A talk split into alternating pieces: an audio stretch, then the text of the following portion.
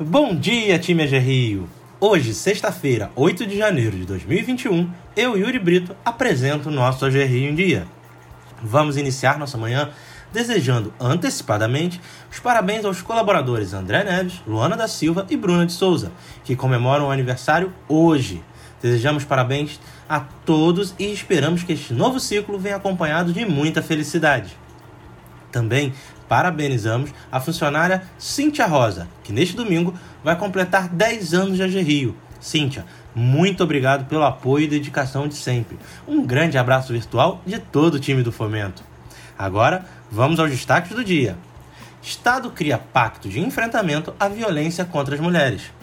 O governo do estado anunciou nesta última quarta-feira, 6 do 1, a criação de um pacto estadual de enfrentamento à violência contra a mulher.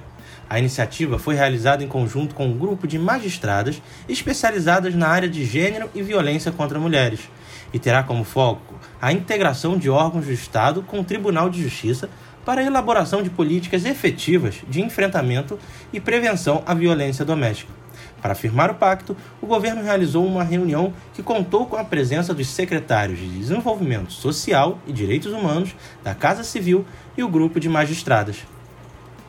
Febraban projeta expansão de 7% do crédito para este ano.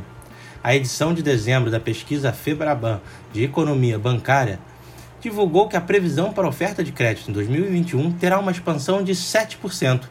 É uma projeção mais otimista que a feita em novembro, quando a perspectiva era de crescimento de 6,8%.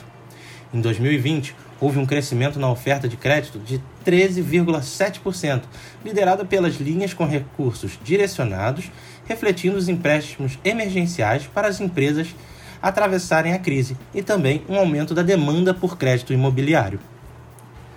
Nova plataforma de acompanhamento da Covid-19 está disponível.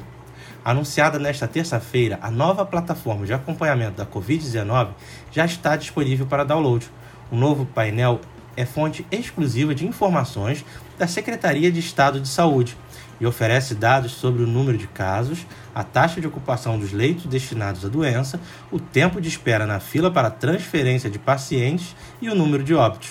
Nas redes sociais, o governo do estado anunciou que as atualizações serão realizadas todos os dias a partir das 17 horas. Para ter acesso à plataforma, acesse painel.saude.rj.gov.br barra monitoramento.